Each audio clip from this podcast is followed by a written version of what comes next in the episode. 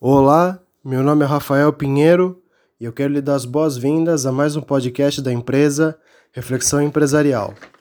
Hoje a gente vai tratar da relação de prioridade versus urgência, porque muitas vezes a gente tem né, as nossas prioridades na vida, né, que são objetivos, sonhos, metas, mas que podem não condizer com aquilo que é realmente necessário. Né? A gente pode ter um planejamento mas ele pode ser fruto da nossa imaginação e não de uma necessidade essencial da nossa vida, né? Então, por isso é importante discutir, porque isso vale tanto na vida pessoal como também na vida corporativa, né? Tem a pessoa física e também tem a, também a chamada de pessoa jurídica, também pessoa, a organização é, produtiva, né? Então, é, como a gente está falando sobre uma contextualização de coisas que acontecem na atualidade, a gente poderia iniciar esse diálogo trazendo a, a, o tópico de que a gente tem uma velocidade muito alta nas transformações na, na atualidade. As tecnologias mudam de uma forma tão rápida que quem para de estudar e trabalha nessa área em pouco tempo se torna obsoleto. A gente vê as transformações também em níveis sociais, né? A gente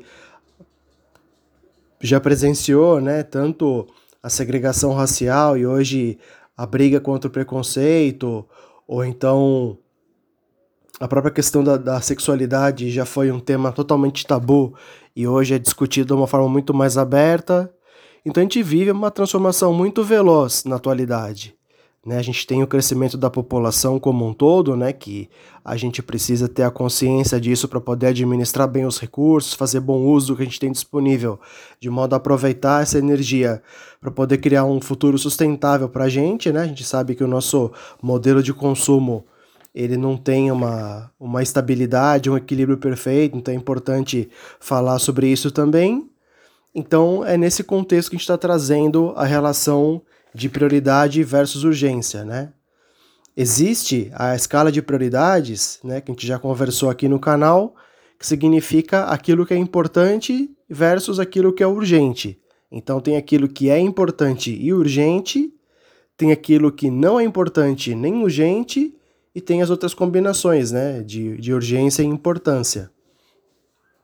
Então isso é muito importante, como a gente conversou na, na postagem passada, né, sobre a economia, a gestão dos recursos, né? Isso é importante na vida pessoal, para que eu possa pegar o meu ordenado, ou então a minha quantia financeira que eu tenha na poupança, por exemplo, né? Ou qualquer tipo de investimento. Que eu possa pegar essa reserva de recursos e aplicar para poder multiplicar, para poder ter uma capacitação nessa dinâmica das transformações também significa uma atualização profissional, uma pós-graduação, alguma coisa que seja, né? Então é importante a gente fazer isso, é, é, ter essa consciência no nível pessoal e também no nível corporativo, né? Nas organizações como um todo, porque as, as, as, organizações são feitas de pessoas, né? Então o que vale na pessoa física também vale na pessoa jurídica. Uma empresa também tem de produzir alguma coisa para poder se manter, ainda que seja uma igreja, uma ONG, ela também tem de fazer alguma coisa positiva para que os fiéis ou então os assistidos, né, tenham uma perenidade, né, tenham uma fluência e uma congruência, né? Então, essa escala de prioridades ela acaba batendo nesses níveis todos. E especialmente, né, por mais que as palavras possam se combinar, né, como a gente está conversando aqui, acontece que existem as necessidades reais e as necessidades psicológicas, né? Ou eventualmente necessidades mais subjetivas, né? Da gente ter alguma coisa que a gente mais sente do que vê, por exemplo, né? Então, quando a gente fala de prioridade versus urgência, né, deixando um pouco de lado a palavra importância, mas para falar essencialmente daquilo que a gente coloca como lista de tarefas, né, como objetivos a serem alcançados numa, numa nova entrada de um ano, né? Então, a gente sempre faz o nosso planejamento, né, tem a estipulação daquilo que é importante para a gente, só que muitas vezes a gente coloca como prioridade, de repente, trocar de carro, ou comprar um novo imóvel, ou fazer uma viagem, quando, de repente, o convívio familiar está tendo alguma questão que a gente precise dar mais atenção e talvez agora a quarentena, né? A gente está gravando em meio à pandemia do coronavírus. Então pode significar que a gente precise dar mais atenção para os membros da família ou resolver alguma pendência que está em aberto, né? Independentemente do tempo em que isso já esteja ocorrendo. E também isso acontece em nível macro, né? Porque a gente tem as nossas prioridades, por exemplo, enquanto empresas, né? De crescer 10% ao ano, por exemplo, e a gente tem a questão da sustentabilidade que conversamos no início, que também é tão importante quanto, né? A gente ter a ambição de crescer e se desenvolver. então a gente precisa fazer a separação daquilo que é importante e urgente daquilo que não é importante nem urgente, porque senão a gente acaba entrando em conflitos que é basicamente o que a gente está experienciando, né? Seja em nível individual, né? O ser humano, talvez com um olhar mais voltado para o passado, acaba tendo sintomas da depressão. Desculpe. É, ou então, se a pessoa fica olhando muito para o futuro, ela também tem os sintomas da ansiedade. Enfim, a gente quando faz uma, uma má gestão né, do, do nosso tempo, a gente pode acabar acarretando em problemas de saúde, né? Então a gente precisa fazer todo esse manejo para que a gente possa ser coerente, né, com aquilo que é realmente necessário, com aquilo que é urgente, né? A gente tem de fazer aquilo que é fácil para poder ter habilidade para poder fazer aquilo que é mais difícil.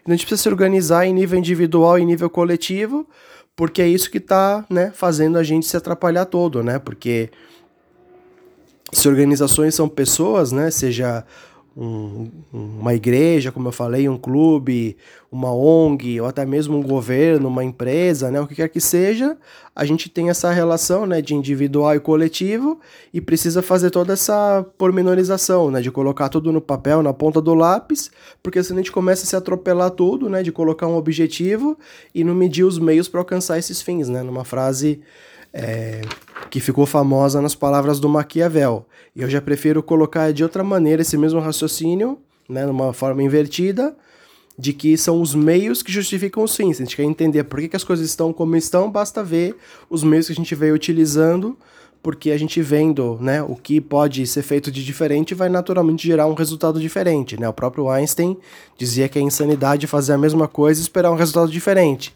Então, mudando seus fatores, muda-se o produto também.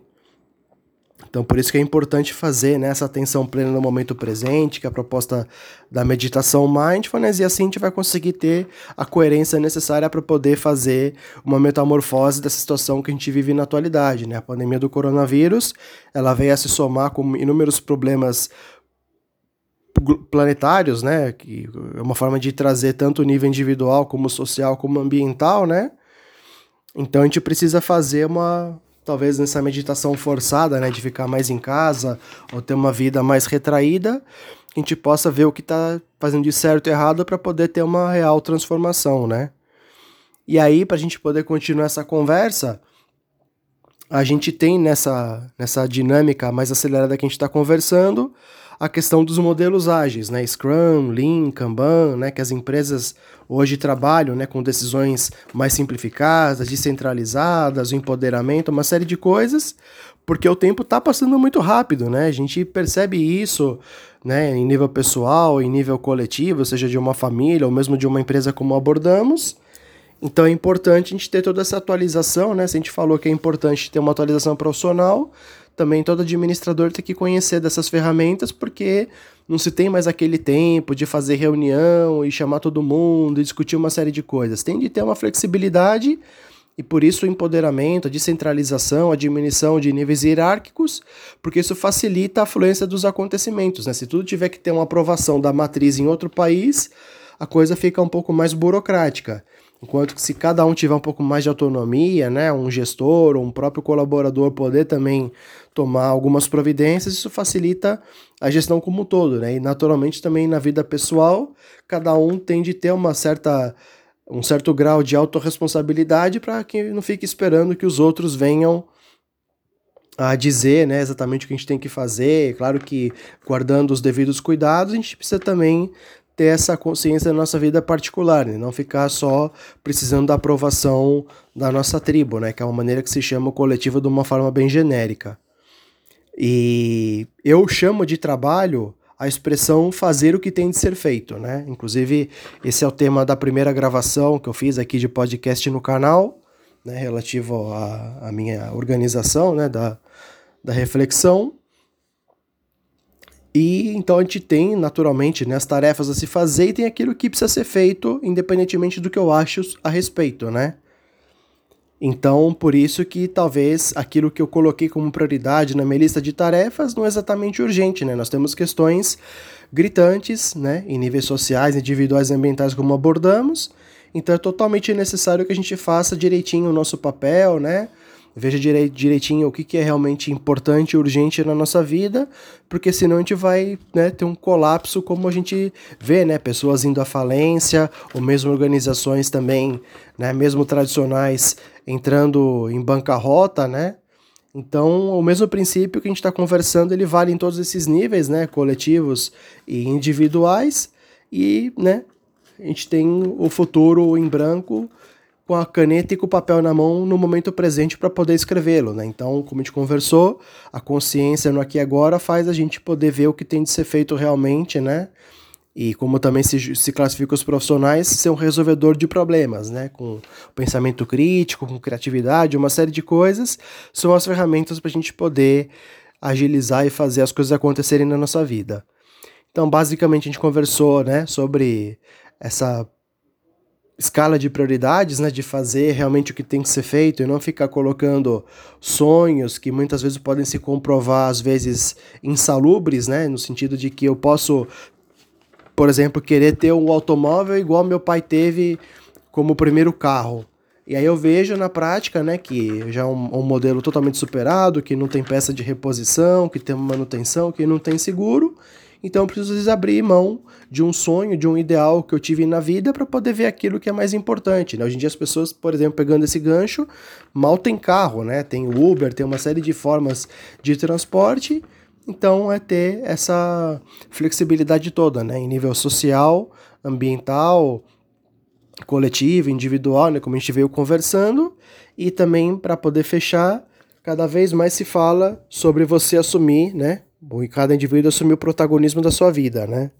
Então, autoliderança, a gente assumir as rédeas, o controle das coisas, né? Claro que trabalhando em harmonia com os fatos, né? Não querendo atropelar os fatos, né? A gente com esse protagonismo todo pode fazer a diferença porque o coletivo ele é feito de indivíduos, né? Então, uma sociedade que que lida bem entre si, os indivíduos lidando bem entre si, eles precisam essencialmente estarem bem para poder externalizar um bom comportamento. Então, eu sempre digo, né, que pessoas saudáveis vivem socialmente de uma forma equilibrada e saudável e têm uma relação harmônica com o meio ambiente, com o ecossistema da qual se enxergam parte interdependente.